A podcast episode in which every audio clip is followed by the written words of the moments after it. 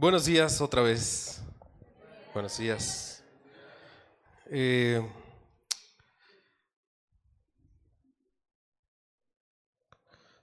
hoy, hoy este, este mensaje me fue particularmente simbólico, ah, representativo, porque, porque creo que, que, que a veces asumimos cosas y creo que precisamente necesitamos no hacerlo, sino que ser muy directos y muy intencionales en la forma en la que hacemos ciertas situaciones. el mensaje para los que apuntan y para el pizarrón que luego ponen ahí se llama delante de mí, delante de mí.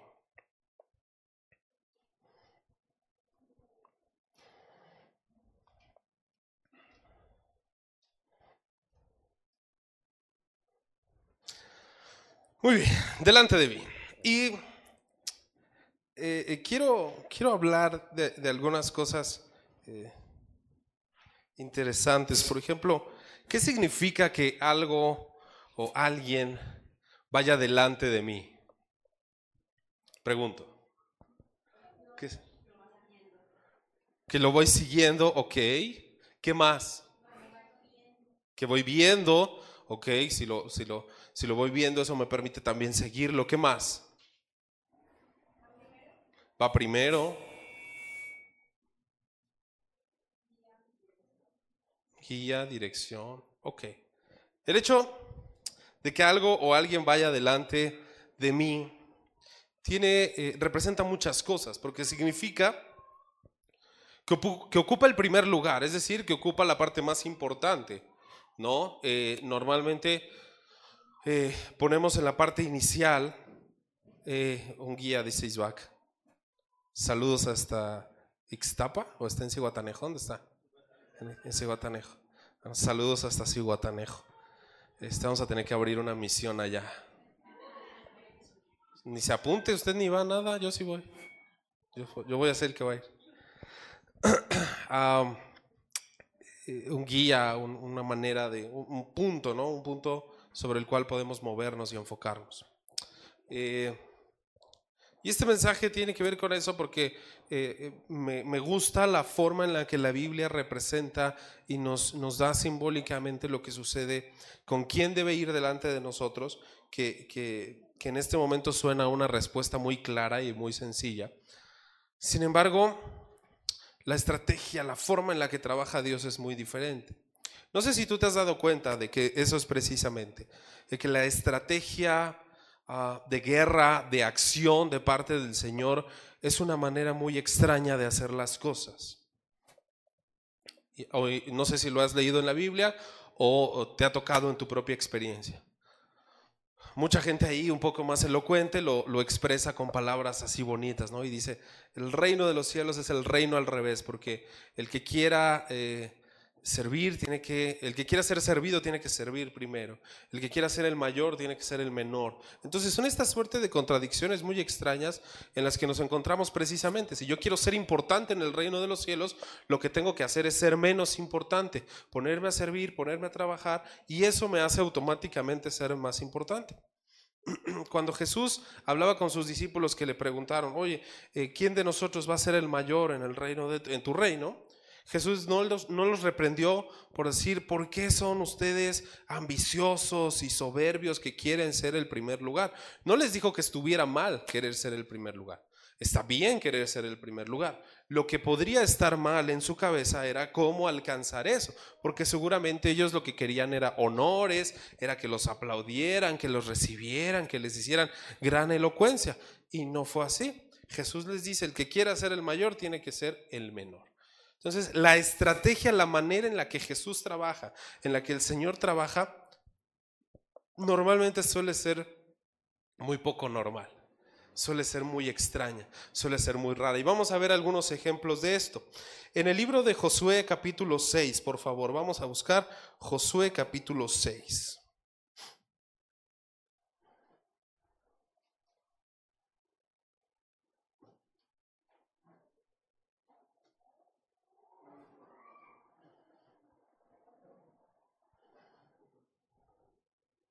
Y creo que vamos a leer, a ver.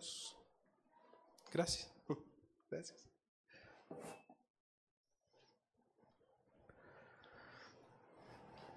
Josué 6, del 1 al 21, vamos a leer. Lo voy a leer en, viviente. Es una historia más o menos conocida, incluso se han hecho canciones y eh, eh, pues es una canción que, eh, perdón, es una porción, es una historia bastante interesante. Dice, ahora bien, las puertas de Jericó estaban bien cerradas, porque la gente tenía miedo de los israelitas. A nadie se le permitía entrar ni salir. Pero el Señor le dijo a Josué, te he entregado Jericó a su rey y a todos sus guerreros fuertes. Hasta ahí vamos a ir por pausas. Dice todos sus guerreros fuertes. Ok, esta promesa suena muy bien, suena muy interesante, suena atractiva, suena a que está bien, ¿no? Estamos recibiendo de parte de Dios una palabra que implica que mis enemigos, que el propósito que yo estoy persiguiendo, lo voy a alcanzar. Porque le dice, te he entregado Jericó a su rey y a todos sus guerreros fuertes. Hasta ahí vamos en condiciones normales, todos felices. Pero en el 3 dice, tú y tus hombres de guerra marcharán alrededor de la ciudad una vez al día durante seis días. Siete sacerdotes caminarán delante del arca, cada uno llevará un cuerno de carnero. El séptimo día marcharán alrededor de la ciudad siete veces mientras los sacerdotes tocan los cuernos. Cuando oigas a los sacerdotes dar un toque prolongado con los cuernos de carnero, haz que todo el pueblo grite lo más fuerte que pueda. Entonces los muros de la ciudad se derrumbarán y el pueblo irá directo a atacar la ciudad. Aquí es donde empieza a ponerse complicada la cosa. Porque de entrada tu Dios te dice, te voy a entregar a tus enemigos. Y entonces Josué recibe la promesa, la abraza, dice, sí, wow, qué padre. Y después le dice, van a tener que ponerse a dar vueltas. No sé si estaban en el mismo contexto en aquel entonces, pero hoy, por ejemplo, a esa actividad que Dios los puso a hacer, normalmente nosotros le atribuimos el ocio, ¿no? Cuando no tienes nada que hacer, o cuando la otra persona no tiene nada que hacer, ¿qué le dices? Vete a, vete a dar una vuelta. ¿Qué significa eso? Eso a mí me choca. Iba a decir de las mujeres, pero son más, creo. Entonces voy a decir de algunas mujeres. ¿A qué vamos a tal lugar? A dar la vuelta. A ver, a ver qué, o sea. Yo por eso, yo, yo normalmente soy así, o sea, yo voy a un lugar y, a veces tiende a ser como malo, porque es como, es que me dice Fer, no, no puedes salir de un lugar sin comprar algo. Y yo, bueno, o sea, tampoco es que lo que sea, sino que busco algo, porque trato de que sea una visita con propósito. A eso se le llama comprador compulsivo, pero yo le llamo visita con propósito. Entonces, yo trato de ir, o sea, si fui a ese lugar, pues trato de ver algo. Entonces me paso por todos los pasillos, y entonces, a veces, normalmente encuentro cosas que estaban en descuento, o que son interesantes, o que no podía encontrar en otro lugar. Entonces digo, wow, ya valió la pena venir y dar la vuelta. Porque normalmente le atribuimos esa carga. Es ocio, es no hacer nada. Dar la vuelta no tiene sentido, porque solo estás dando la vuelta, no vas a un lugar. Es, ¿a dónde voy? Voy a la iglesia hay un punto de destino que es la iglesia y luego ese punto de destino se vuelve punto de partida porque me regreso a mi casa. Ya, o sea, es un trayecto que tiene sentido y ya. Pero dar la vuelta tiene que ver con eso. Cuando no encuentras una dirección, estás dando vueltas. Porque no entiendo, no, ahí no es por intención, no es por tu voluntad, pero no tienes un destino fijo porque no sabes cuál es el destino. Entonces, es que aquí dice que se veía un local naranja no lo veo y te la pasas dando vueltas porque no entiendes cuál es el destino, porque no lo tienes bien fijo. Si lo tienes bien fijo, no das vueltas. O sea, de aquí a la UTEC, no te vas a ir, no vas a agarrar el Fray Junípero, vas a llegar por allá, vas a agarrar Bernardo Quintana, vas a subir pie de la cuesta o sombrerete. No, no vas a hacer eso, porque eso sería dar mucha vuelta. No tiene sentido dar vueltas. Sin embargo, es la manera en la que Dios le dice a su pueblo que va a obtener la victoria vas a dar vueltas. Pero además no le dice, vas a dar una vuelta y ya. Y se lo vas a hacer esto durante varios días. Y cuando escuches a los carneros, y cuando los sacerdotes hagan esto, y cuando tal, y cuando tal, y cuando tal, pero además le da una estrategia todavía más extraña, porque ni siquiera es, vas a golpear el muro, lo van a patear y se va a caer. No, dice, cuando todos griten, cuando todo eso suceda, se va a caer. Y yo me imagino la cara de Josué diciendo,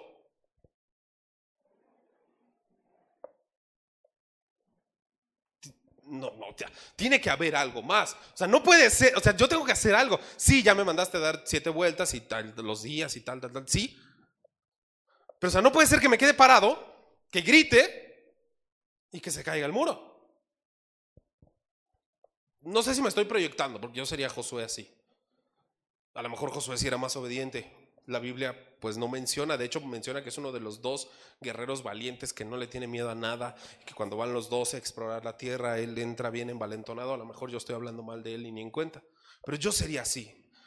Yo sería de qué me estás hablando, o sea, tengo que hacer, tengo que pegarle, tengo que patear algo, tengo que sacar la espada y, pegar, o sea, tiene que haber algo. Y, el Señor dice, no, haces esto, vueltas, gritos, cuernos, pa, pa, pa, se caen, se caen los huevos. Y en la siguiente parte de la historia vemos que efectivamente así sucede. Josué decide obedecer, decide hacer las cosas y pa. Y es que el Señor le había prometido antes a Josué. Le dijo, yo iré contigo a donde quiera que vayas. La diferencia de las estrategias que a veces humanamente realizamos es eso, que el Señor no va con nosotros. Y yo aquí sí me proyecto mucho, porque yo muchas veces mis papás dicen que yo tengo ahí cierta cosa con las ventas. Y yo no es cierto que tenga cosas con las ventas. Yo más bien necesito conseguir dinero. Y le busco, porque realmente de repente hay cosas que no salen. O sea, hay cosas, hay ventas que no me salen. Entonces yo digo, no, pues no. Definitivamente, no, no creo tener un talento para eso. Hay gente que sí, hay gente que de manera natural, mi suegro, por ejemplo, es una persona que de manera natural conecta con la gente, tal, tal, tal, tal, tal, le encanta el trato con las personas.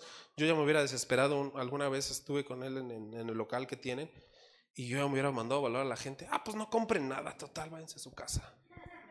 Y él no, él sí, sí, pásele lo que guste, no sé qué, no sé qué, no sé qué, no sé qué, no sé qué. Es natural. Pero es que uno busca de repente estrategias para alcanzar un propósito en particular.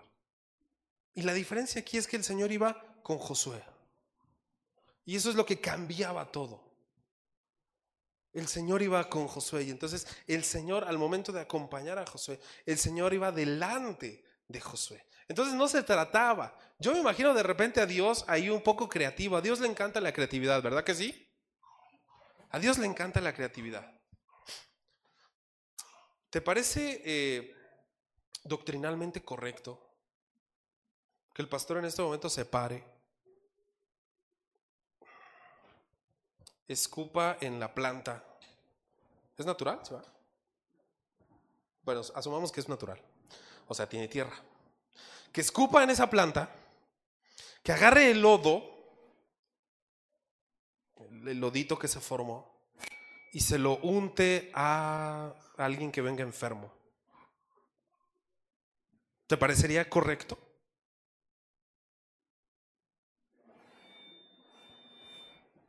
¿Sí o no? No. Pues claro que no. ¿Qué, le pasa? Bueno, Jesús así sanó a un ciego. ¿Escupió? Porque al Señor le encanta la creatividad. Entonces yo me imagino antes de hablar con Josué, dijo, ¿qué va a suceder?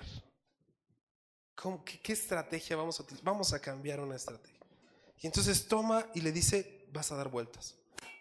¿Es porque había un número, un, poder mágico en las siete vueltas? Pregunto. ¿No? Es porque había un poder en, los eh, shofares que estaban sonando ahí, los cuernos de carnero, había ahí un poder sobrenatural, había, ahí estaba el poder. ¿Dónde estaba el poder? En el Señor. Lo único que el Señor estaba probando con mandarlos a dar la vuelta era su obediencia que tanto iban a obedecer. Ve y haz esto y esto y esto y esto. Oye, ¿por qué?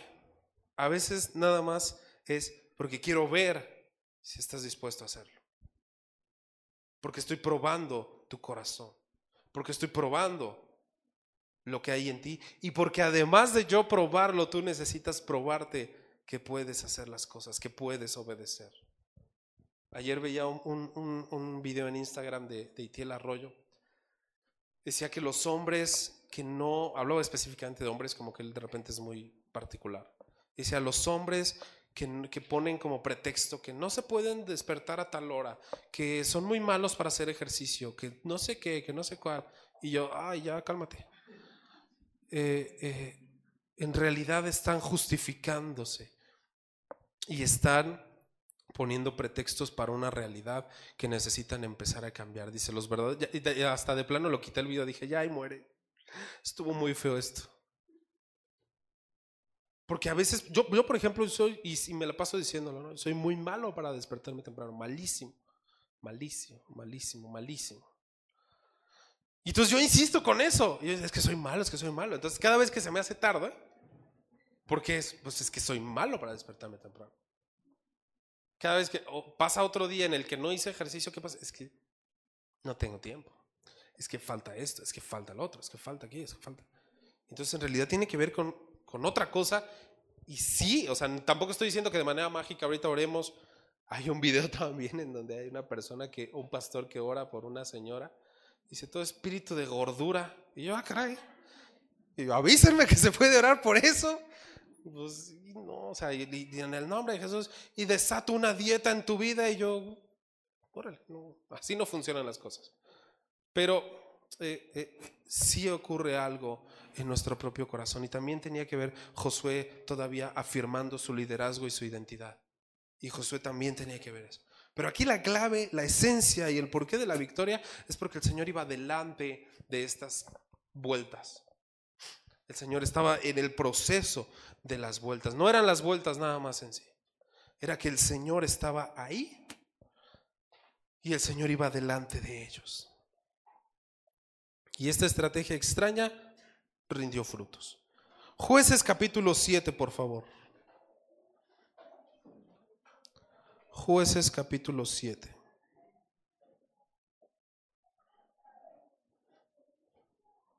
Es el siguiente libro. Que no te pierdas mucho.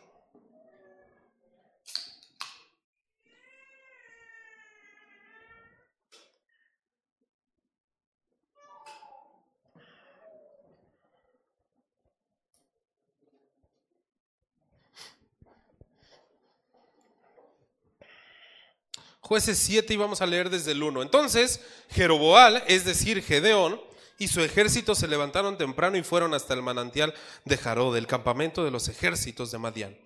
Estaba al norte de ellos, en el valle cercano a la colina.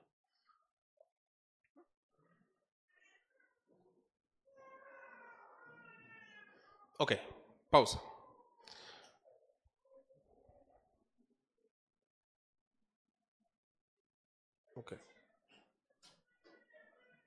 Necesito 32 voluntarios que se pongan de pie. Ahí está, uno, dos, tres, cuatro. Bueno, no, sé contar, pero a ver. Si es que se me paran por todos lados. A ver, espérenme. Uno, dos, tres, cuatro, cinco, seis, siete, ocho, nueve, diez, once, doce, trece, catorce, quince, dieciséis, diecisiete, dieciocho. Dieciocho, me faltan todavía catorce. Treinta y dos, dije, ah, sí. Me faltan catorce. Más, más, más, más, más, más. Otra vez, otra vez. Porque voy a seguir contando, pero otra vez más. No, faltan más. Va. 1, 2, 3, 4, 5, 6, 7, 8, 9, 10, 11, 12, 13, 14, 15, 16, 17, 18, 19, 20, 21, 22, 23, 24, 25, 26, 27, 28, 29, 30, 31, 32. Mario ahí atrás. Muy bien. Ahí quédense. Verso 2. Entonces el Señor le dijo a Gedeón, tienes demasiados guerreros contigo. Está a punto de enfrentar a un ejército contra otro. Y no le dice, está lloviendo bien fuerte, hace un chorro de calor. Le dice, tienes demasiados soldados. Yo no le encuentro sentido a eso.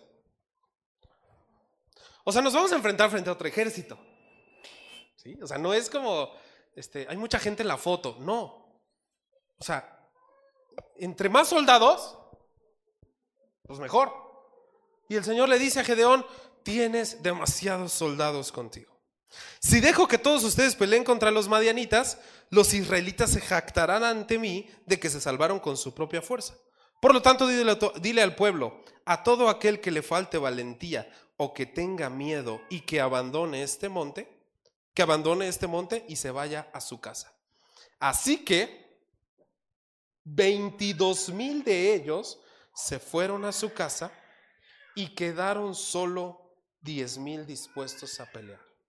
Cada uno de ustedes son mil soldados. Entonces el ejército que yo tenía eran 32 mil, pero Gedeón dice, todo aquel que le dé miedito, que se vaya a su casa. Y entonces de los 32 se fueron a sentar 22. Yasmín 1, la pastora 2, Hugo 3, 4, 5 allá atrás, 6, 7, 8, 9. Necesitan quedar solo 10. O sea, no le estoy diciendo que ustedes tengan miedo, necesitan quedar solo 10. Sí, sí, no pasa nada, sí, sí, sí. Pero necesito que se queden de pie 10. 1, 2, 3, 4, 5, 6, 7, 8, 9, 10. Muy bien. Entonces, de los 32 que me quedaban, ya nomás me quedan 10. ¿Ok? Luego en el verso 4 dice, pero el Señor le dijo a Gedeón, todavía son demasiados. O sea, tenía 32, ya me dejó con 10. Y el Señor dice, nah, todavía son muchos. Hazlos descender al manantial y yo los pondré a prueba para determinar quién irá contigo y quién no. Bueno, ahí se quedó. Cinco, cuando Gedeón bajó con sus guerreros hasta el agua, el Señor le dijo, divide a los hombres en dos grupos. En un grupo pon a todos los que beban el agua con sus manos lamiéndola como hacen los perros, y en el otro grupo pon a todos los que se arrodillan para beber directamente del arroyo. Su criterio para quitar soldados, el primero me parece muy lógico, ¿no? Porque si vas a entrarle con miedo, pues no, ahí vas a ir a la mera hora y te vas para atrás. No, no, prefiero que le entren a que a la mera hora tambalen. Ese me parece razonable. Pero aquí, ¿cuál fue el criterio? La forma de tomar el agua. Yo no le encuentro sentido. Yo digo, o sea, de entrada me parece hasta medio rigorista. Va a decir, oye, pues, nomás se agacharon a tomar agua. O sea, hay, hay, un sentido detrás de eso, pero no lo vamos a revisar ahorita. O sea, sí hay algo, sí hay. No, no es tan ilógico como parece, pero de entrada parece así como que pues solo fueron a tomar agua. Y luego, en el 6, solo 300 de los hombres bebieron con las manos. Los demás se arrodillaron para beber con la boca en el arroyo. Entonces el Señor le dijo a Gedeón, con estos 300 hombres rescataré a Israel y te daré la victoria sobre los madianitas. Envía a todos los demás a su casa. Eso quiere decir que el pastor se sentó, que todos los que están aquí se sentaron. Mario también se sentó. Todos, absolutamente todos se sentaron, excepto la princesita la más pequeñita de todas. Porque cada uno representa mil. Y ellas son 300.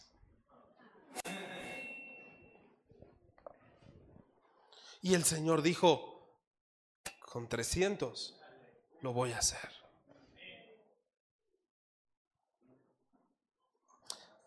Porque el Señor puede hacer más cosas con un pequeño con alguien que no sabe, con alguien que no puede, con alguien que no habla, con alguien que no... Si el Señor va adelante que con un sabio o un inteligente o un experimentado.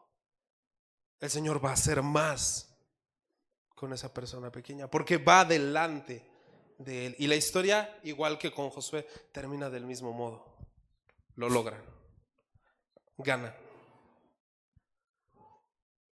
Porque hace toda una estrategia también el Señor. Me imagino otra vez, otra vez el Señor con una creatividad impresionante. Que se vayan a tomar agua. Primero, miedo, insisto todavía, pero luego se vayan a tomar agua y luego tal, tal, tal, tal, tal. Y luego le explica ya a Gedeón y le explica la estrategia. Y se va a pasar esto y se van a confundir y entre ellos se van a matar y tú nomás vas a entrar a ver cómo se mataron. Porque yo soy el que gano, no tus 32 mil. Yo con 300. Y el Señor todavía le pudo haber bajado. Yo creo que dijo, ahí muere Dios. Pero todavía pudo haber bajado más. Es decir, nomás vente tú, agárrate tú, chivas y vente. Porque no se trata de los 32, de los 300 de Gedeón o de quién. Se trata del Señor que iba delante de la persona. Y esta historia también termina de la misma forma. Segundo libro de Crónicas, capítulo 20.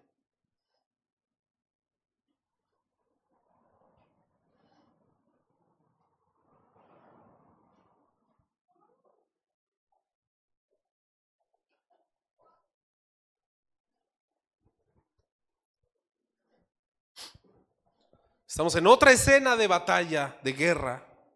Y las palabras del Señor me parecen sumamente interesantes.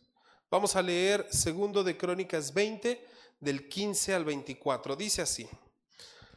Dijo, escuchen habitantes de Judá y de Jerusalén. Escuche, rey Josafat, esto dice el Señor. No tengan miedo no se desalienten por este poderoso ejército, porque la batalla no es de ustedes, sino de Dios. Mañana marchen contra ellos. Los encontrarán subiendo por la cuesta de Cis al extremo del valle que da al desierto de Jeruel.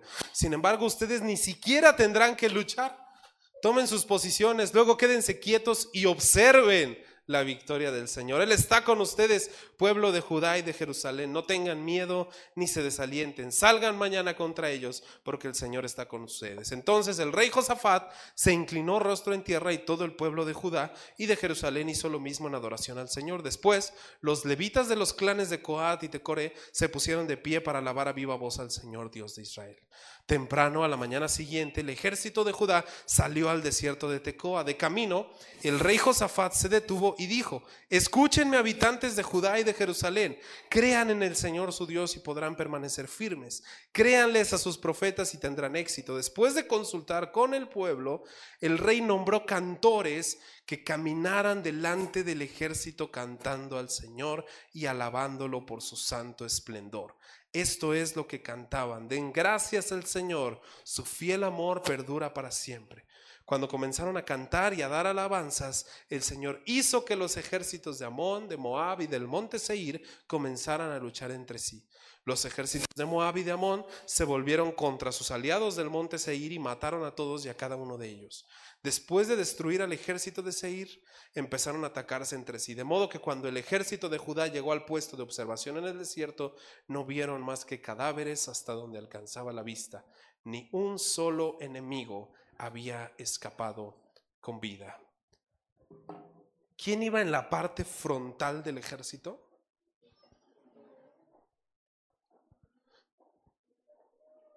El, ejército humano.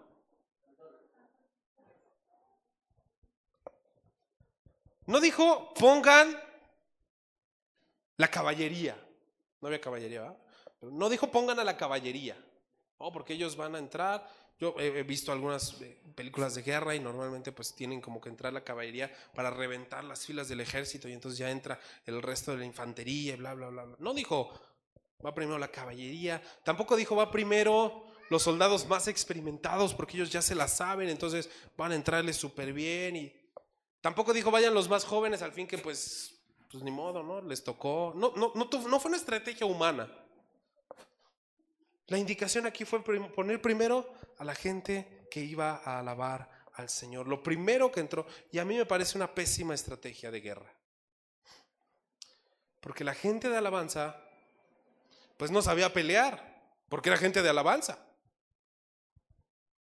Entonces no tenía sentido que estuvieran al frente del ejército. Porque aquí es bien bonito cuando nosotros decimos, ah, los de la alabanza, este, pelean la batalla por nosotros. Sí, porque aquí significa pelear una batalla cantando. Y es una batalla espiritual y no me lo malentiendas, no lo estoy menospreciando. Pero es una batalla cantando. Ahí era una batalla directa. Ahí era un ejército. O sea, se alcanzaba a ver allá en el monte que había un montón de monos bien locos, con espadas, con un montón de cosas. O sea, no era nada más el, ay, es que vamos a cantar aquí al frente. No. O sea, era literalmente la guerra. Que yo no puedo concebir la guerra. A mí me gustan mucho las películas que tienen que ver con esas temáticas. Pero yo siempre he pensado, yo creo que yo sería, o sea, no desertaría por puro coraje, pero yo sí, yo siento que sí me daría miedo entrarle ya de lleno. O sea, desde acá y ver el honor y todo es bien padre. Pero ya estar ahí, yo creo que sí me temblarían las piernas. Porque no es cualquier cosa. Entonces la estrategia aquí incluía poner a la gente de alabanza, a los cantantes, a los músicos al frente. Yo no sé qué pensaron los músicos cuando los pusieron al frente. Yo no sé qué había en su cabeza cuando los pusieron ahí y les dijeron, vas. Porque espérame, espérame, pues no, no, no, no es el culto. O sea, no vamos, a, no vamos a adorar a Dios y a orar para poner esta batalla en sus manos y después el ejército. No, no, no, o sea, es la guerra. ¿De qué me estás hablando? Yo, yo toco el piano. O sea, yo, yo no hago eso. Y fueron los que pusieron al frente, porque otra vez, insisto, la estrategia del Señor era muy diferente a lo que la estrategia humana nos podía enseñar. Y otra vez, como bien dijeron ahorita, sí, ¿quién iba adelante? El Señor. Efectivamente, esa fue la clave por la que se logró la victoria. Y otra vez aquí, como ya lo leímos, confundió a los soldados, confundió a los ejércitos enemigos, de tal suerte que no pudieron hacer nada. No pudieron hacer nada. Jeremías capítulo 20, por favor. Creo que todos van en orden, pero no era la intención. Pero creo que sí, ¿no?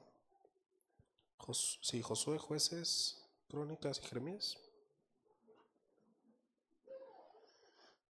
Jeremías 20, eh, verso 7.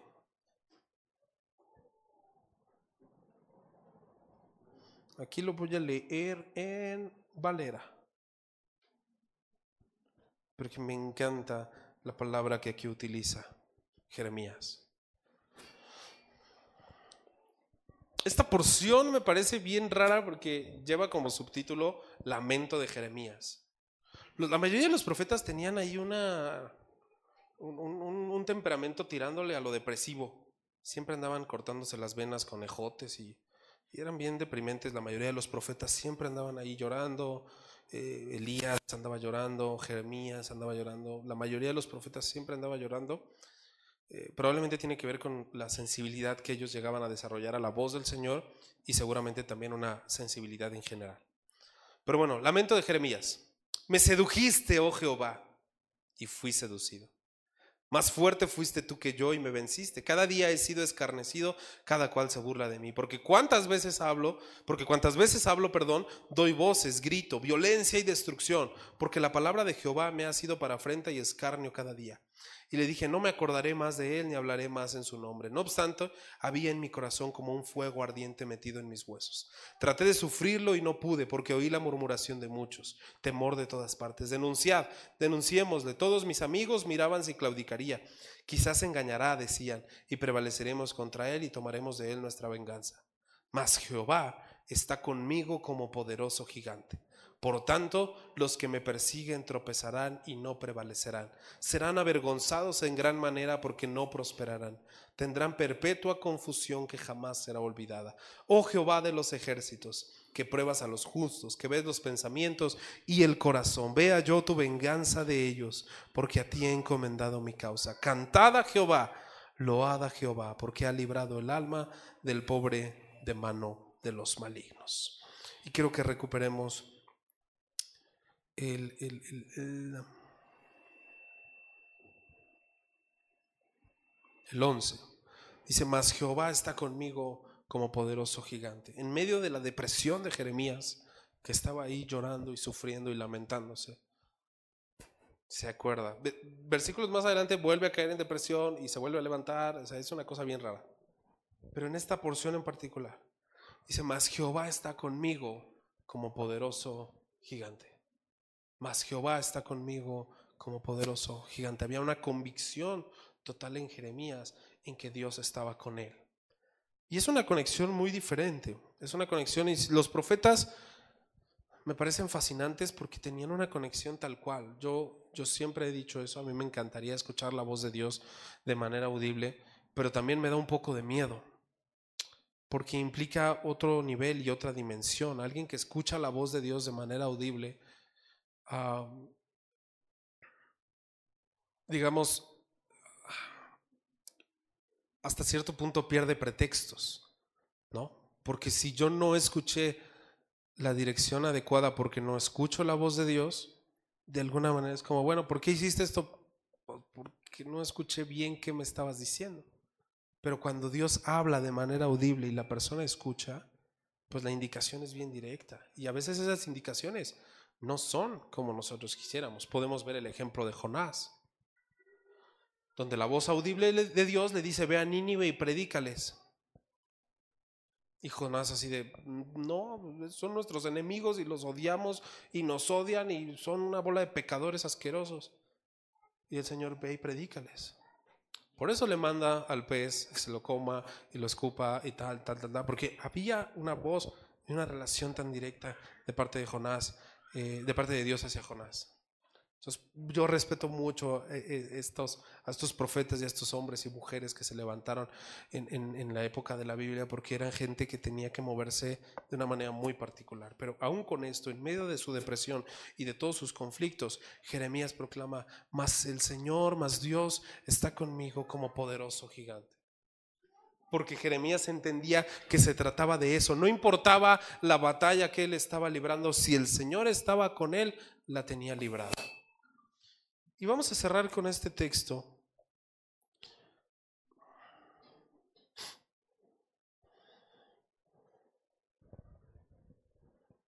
De primero de Reyes, primer libro de Reyes.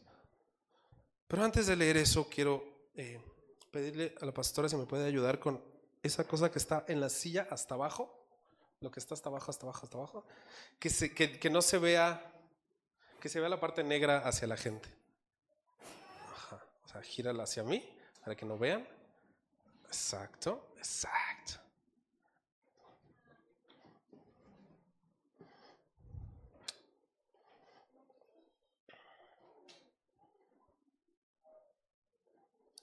¿Quién, no lo ha visto? ¿Quién?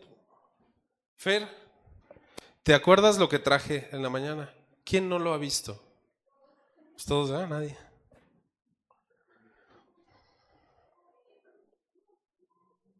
Monse, Monse. Monse, ¿te, puedo prestar esto? Tantito.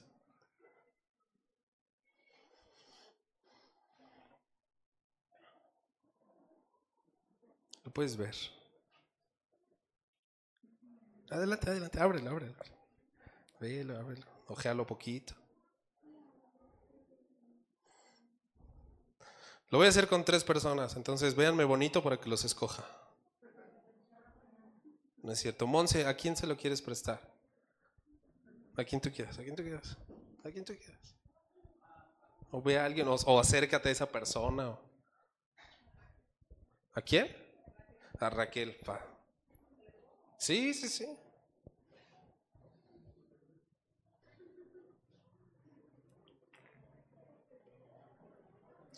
Para que te des ideas, Raquel.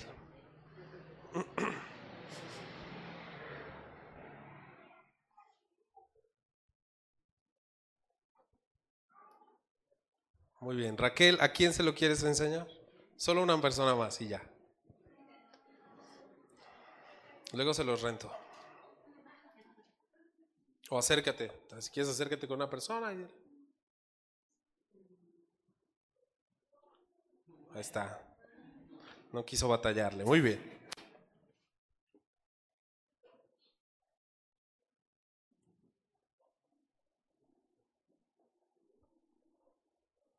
Muy bien. Uciel, ahí me lo guardas, ¿eh?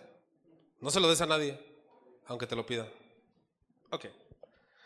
Ese libro es el fotolibro de la boda de Fer y mía. ¿Están bonitas las fotos? ¿Están bonitas las fotos? ¿Están bonitas? ¿Sí? Están padres, este, se ve, se ve el amor ahí, sí. Pues lamento decepcionarlos.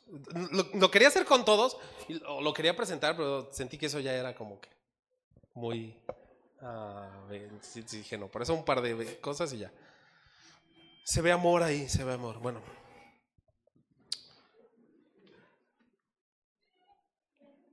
Alguna vez yo le decía a alguien con quien tuve una conversación un tanto álgida y le dije a esa persona, tú no puedes evaluar mi relación por un buen o mal momento que yo pase. Y ese libro, por muy bonito que esté, no es un reflejo de mi matrimonio. Porque si ustedes ven ese libro, es un matrimonio perfecto. Es un matrimonio hasta más delgado, si no me equivoco. Es un matrimonio con otras condiciones muy diferentes. Ese, ese matrimonio que aparece en esa escena es de ensueño. Hay una, nos cayó justo el atardecer, entonces hay una foto donde vamos caminando y yo ve el atardecer así. Hay otra en donde vamos saliendo por el pasillo y nos avientan flores, entonces ven los pétalos así, fa, fa, fa. Pero ese libro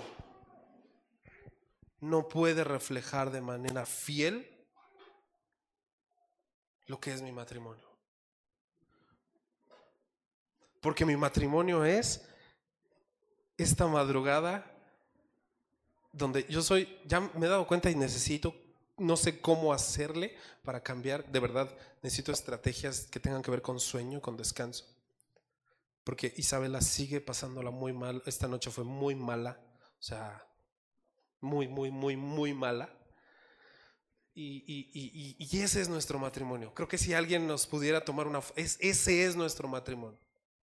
Yo, genuinamente, y Fer no me va a dejar mentir, con eh, actitud de zombie, a las 4 de la mañana, así. Ese es mi matrimonio. No ese que está ahí. Y, y me gusta y es bonito, pero ese no es mi matrimonio. Además, porque ahí apenas estábamos empezando. Pero además de todo, es un eso no es el reflejo de mi matrimonio. Mi matrimonio es eso. Es hoy. Ocurrió algo muy chistoso porque le hemos estado monitoreando la temperatura a Isabela. Entonces le leí la temperatura, no sé, no sé, si hoy o anoche, no me acuerdo, y le dije a Fer, no me acuerdo cuál le dije, o sea, era un, era un nivel decente, pues, pero era un 37, 36, no me acuerdo. 36, este, 59. En la noche, 3 de la mañana. Ah, muy bien. Ya despertamos en el día, ta, ta, ta. Y ella ve el termómetro. Me dice, oye, ¿de dónde leíste el segundo decimal? Y yo, ¿por qué? Dice, el termómetro solo arroja un decimal. Y yo, no, pues no sé, me lo inventé, yo creo los primeros, el 36.5, no sé cuál era, el, primer decimal lo leí bien, pero el segundo decimal me lo inventé yo. O sea, no sé dónde salió, no sé por qué lo leí, así de mal estaba yo a las 3 de la mañana. Pero ese sería un reflejo más fidedigno. Y le dije a esa persona, ni los malos momentos definen mi relación, ni los buenos momentos porque teníamos una conversación acerca de ese tema, yo le decía, es que, es que no, o sea, no sabes, o sea, mi, mi, mi manera de tratar aquí a Fer no es lo que realmente me hace un buen o mal esposo. Es lo que yo hago allá en la casa. Porque aquí es bien fácil. Aquí es bien fácil decir desde este lugar, ay, Fer está hermosa. Y todos, ah, y ya quedé bien. Pero lo importante es lo que sucede cuando nos subimos al carro y estamos ella y yo solos. Eso es lo verdaderamente importante. Eso es lo que define quiénes somos nosotros. ¿Y por qué estoy hablando de esto? Quiero que veas a Reyes, ya, te lo había citado. Reyes 18, por favor. Del 22 al 46.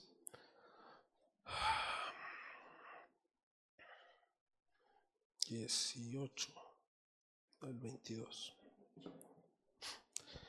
Y vamos a hablar de un profeta que me encanta, Elías. Y Elías volvió a decir al pueblo, solo yo he quedado profeta de Jehová, más los profetas de Baal hay 450 hombres. Dénsenos pues dos bueyes y escojan ellos uno y córtenlo en pedazos y pónganlo sobre leña, pero no pongan fuego debajo. Y yo prepararé el otro buey y lo pondré sobre leña y ningún fuego pondré debajo. Invocad luego vosotros el nombre de vuestros dioses y yo invocaré el nombre de Jehová y el Dios que respondiere por medio de fuego, ese sea Dios. Aquí no somos 450 personas. Pero imagínate, 450 hombres apasionados por un Dios pagano. 450 y uno de este lado. Y ese uno se levanta y dice, todos ustedes, bola de filisteos paganos, preparen el animal para el sacrificio. Prepárenlo, córtenlo, pónganle leña, papá, papá. Yo voy a hacer lo mismo invoquen a su Dios, yo voy a invocar a mi Dios y el Dios que envíe fuego del cielo, ese va a ser el verdadero. Y la historia sigue hablando y dice que Elías este, veía y hasta se burlaba de los profetas de Baal. Porque esos cuates empezaron hasta a cortarse para que chorreara su sangre y el sacrificio y Baal les hiciera caso y oraban y decían y gritaban y saltaban y bla, bla, bla, bla, bla. Nunca cayó fuego del cielo. Y después Elías ora, sencillito, paz, y cae fuego del cielo. Y entonces le dices, ¿ya? Ya quedó claro quién es el Dios verdadero, ¿verdad? Sí, ok. Y en el verso... Después, eh, de momento, es que da mucho acerca del sacrificio, cómo fue.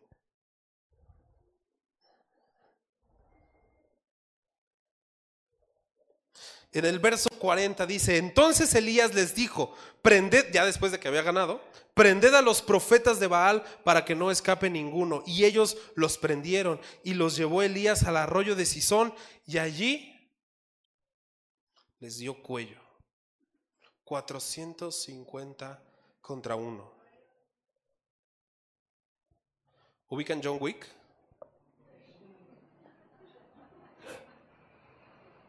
Si no ubicas John Wick, necesitas ver John Wick. O sea, John Wick se queda corto. 450 contra uno. Y demostró Elías quién era el Dios verdad. Entonces imagínate, después de esto, después de esta increíble y gran victoria, imagínate si tú hubieras sido ese profeta. O sea, imagínate, Dios respondió tu oración enviando fuego del cielo. Nada más, o sea, yo a veces, honestamente, sí he orado. Señor, que no llueva hoy. Y luego llueve. Y yo, bueno, pues, con razón no soy Elías. Pero este hombre oró, cayó fuego del cielo, mató a los profetas, estaba queriendo restaurar la adoración al Señor. O sea, el tipo estaba encendido en pasión. Y en el verso 19, en el capítulo 19, perdón, Dice, Acab dio a Jezabel la nueva de todo lo que Elías había hecho y de cómo había matado a espada a todos los profetas. Entonces vino Jezabel a Elías, un mensajero, envió, perdón, Jezabel a Elías un mensajero diciendo, así me hagan los dioses y aún me añadan si mañana a estas horas yo no he puesto tu persona como la de uno de ellos. Es decir, lo amenazó de muerte. Viendo pues el peligro, se levantó y se fue para salvar su vida y vino a Berseba que está en Judá y dejó allí a su criado. El tipo había enfrentado a 450 profetas de Baal, pero con todo, y no quiero demeritar el hecho de que sea mujer, solamente estoy siendo descriptivo, pero cuando una mujer lo amenaza, sale corriendo con miedo. O sea, el tipo oró por fuego del cielo no, sé si concibamos eso completamente. Oró por un fenómeno sobrenatural meteorológico de locos. Y acto seguido, una señora le dice que lo va a matar y este le da miedo y se va corriendo. Yo no entiendo a Elías en esa parte primera. Entiendo porque he vivido cosas parecidas, simbólicas, no, no he orado por fuego del cielo, pero sí he, visto cosas, de repente días muy buenos, días muy buenos de papá, papá, papá, y de repente, ¡pum! Y sí lo entiendo por ese lado. Pero humanamente no tiene sentido esto que está pasando porque viene de orar por fuego. O sea, haz lo mismo. Cuando veas a la señora venir, que caiga fuego del cielo y la matas, es bien fácil. Ya lo hiciste. Pero no, le da miedo y se va. Y se va y se esconde. Y en el verso 4, y él se fue por el desierto un día de camino y vino y se sentó debajo de un enebro. Y deseando morirse, ¿no? Que eran bien depresivos estos. Deseando morirse, dijo, basta ya, oh Jehová, quítame la vida, pues no soy yo mejor que mis padres. Y echándose debajo del enebro se quedó dormido. O sea, el tipo ya me muero. Y echándose debajo del enebro se quedó dormido. Y he aquí Luego un ángel le tocó y le dijo, levántate, come. Entonces él miró y he aquí a su cabecera una torta cocida sobre las ascuas. A ser de las filos, yo creo, hasta allá llegaban. Y una vasija de agua, ahí les falló porque era con coca, pero bueno. Y comió y bebió y volvió a dormirse. Y volviendo el ángel de Jehová la segunda vez lo tocó diciendo, levántate y come, porque largo camino te resta. Se levantó pues y comió y bebió, y fortalecido con aquella comida caminó cuarenta días y cuarenta noches hasta Oreb, el monte de Dios. Comió y bebió. Un descanso de vez en cuando siempre es bueno. Y ya en serio, unos tacos o algo siempre es bueno. Aquí el ángel no lo reprende, ni le dice, hombre de poca fe, ¿por qué has dudado del corazón y el poder de Dios? No, le dice, levántate y come. Y otra vez le dice, levántate y come. Come. Un taquito y a mimir. Y feliz. Y después le dice, y con eso que comiste, 40 días y 40 noches y se va. Y allí se metió en una cueva donde pasó la noche y vino a él palabra de Jehová, el cual le dijo, ¿qué haces aquí, Elías? Él respondió, he sentido un vivo celo porque Jehová, Dios de los ejércitos, porque los hijos de Israel han dejado tu pacto, han derribado tus altares y han matado a espada a tus profetas y solo yo he quedado y me buscan para quitarme la vida. Él le dijo, sal fuera y ponte en el monte delante de Jehová. Y he aquí que Jehová pasaba y un grande y poderoso viento que rompía los montes y quebraba las peñas delante de Jehová. Pero Jehová no estaba en el viento. Y tras el viento un terremoto, pero Jehová no estaba en el terremoto. Y tras el terremoto un fuego, pero Jehová no estaba en el fuego. Y tras el fuego un silbo apacible y delicado. Y cuando lo oyó Elías, cubrió su rostro con su manto y salió y se puso a la puerta de la cueva. Y aquí vino a él una voz diciendo, ¿qué haces aquí, Elías? Así como mi relación con Fer no la define un día bueno ni un día malo, y no puedo hacer una lectura completa de eso. A Elías no lo estaba definiendo su gran día que había tenido. Elías para ese momento sentía que ya había terminado con todo su propósito. Maté a los 450, yo creo que para esto nací, para esto existo, ya lo hice, pues yo creo que ya mejor me muero y se acabó. No solo estaba siendo dramático, sino que quizás estaba siendo un poco objetivo de decir, pues a lo mejor ya, a lo mejor de esto se trataba y yo aquí de necio todavía quiero hacer cosas.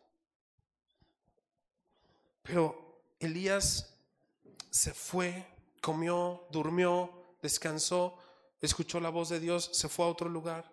Y en ese lugar ocurre una de las escenas que más me encantan de la Biblia.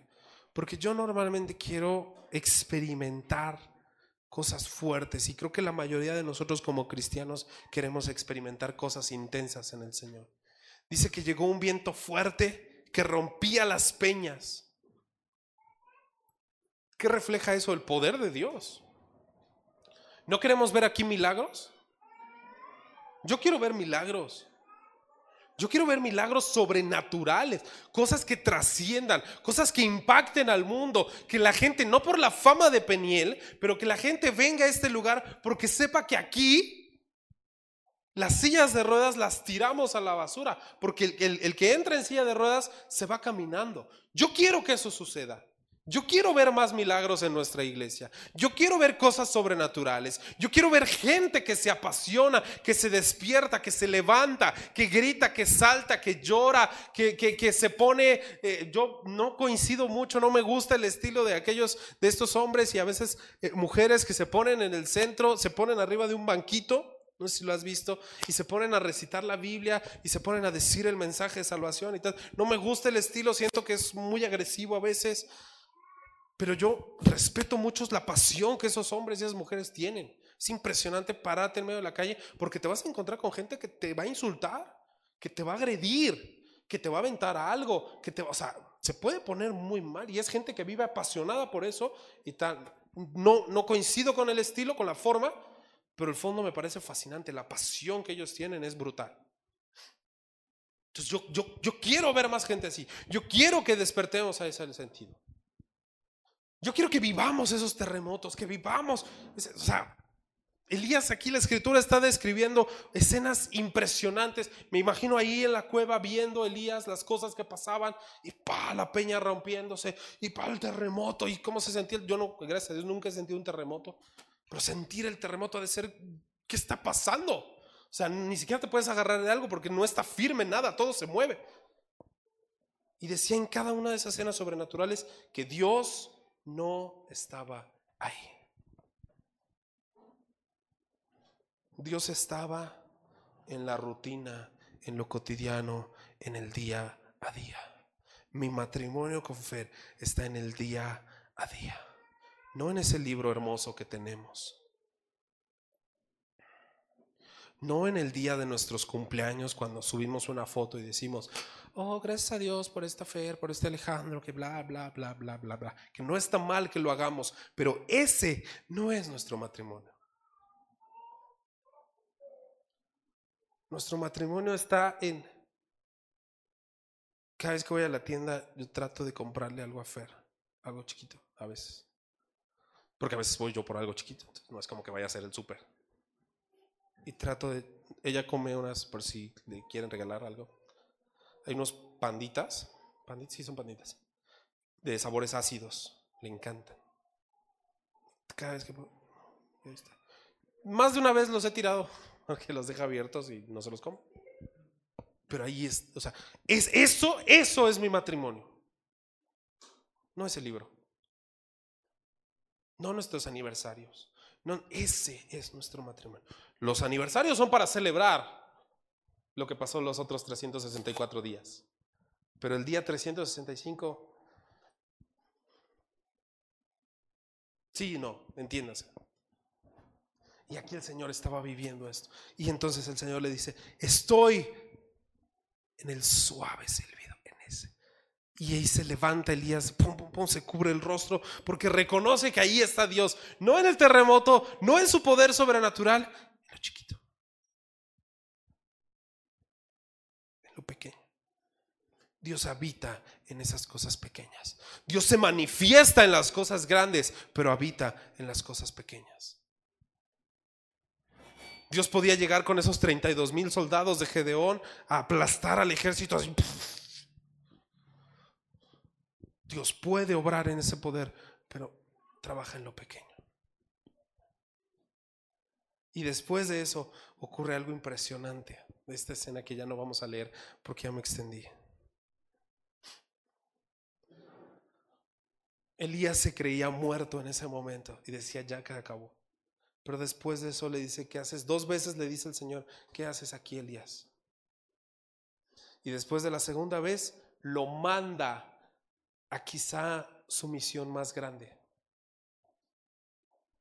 ¿Cuál es esa misión?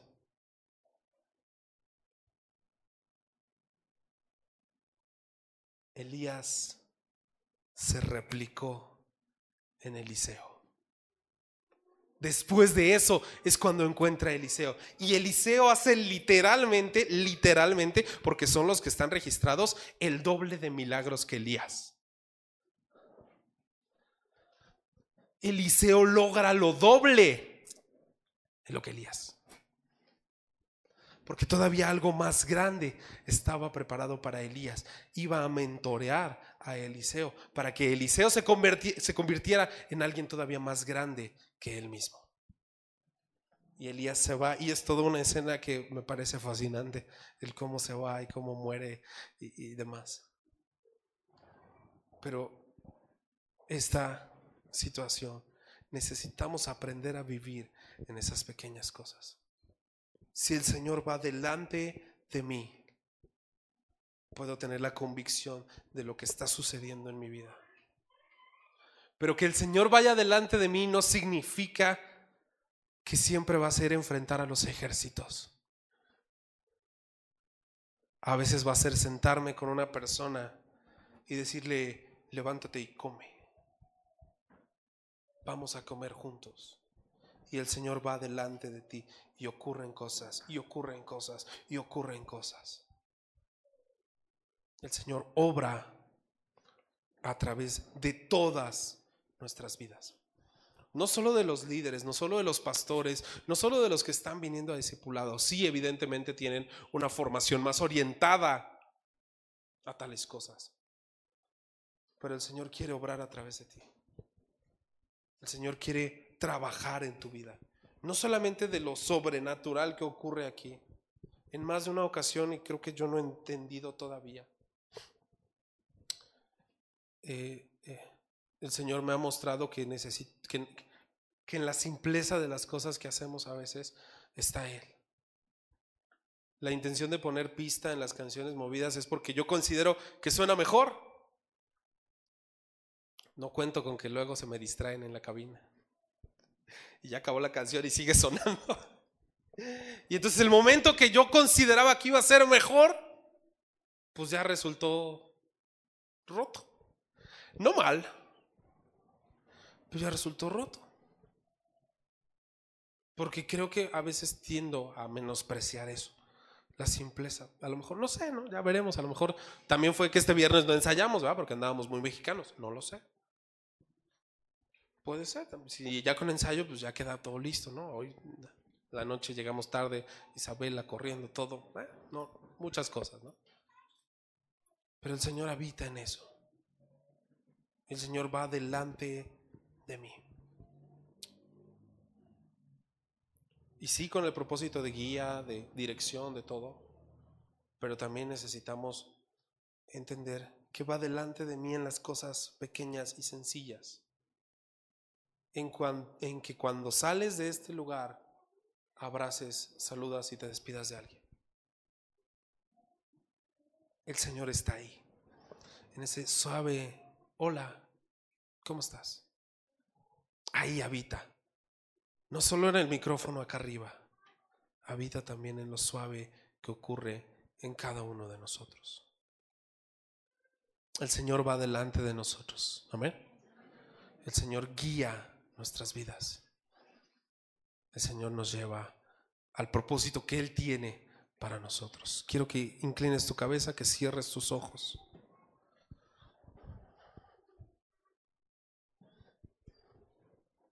Y quiero quiero pedirte que oremos.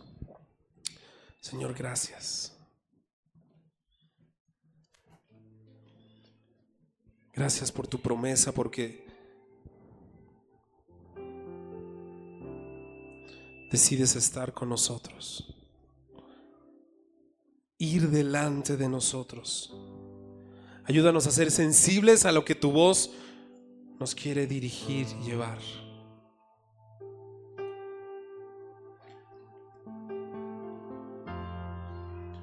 Que sepamos lo que en tu corazón hay para nosotros. Señor, en el nombre de Jesús. Ayúdanos a encontrarte en las cosas grandes e increíbles que suceden y también en las pequeñas simplezas. Que te veamos siempre.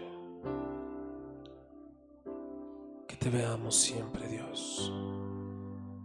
En nombre de Jesús.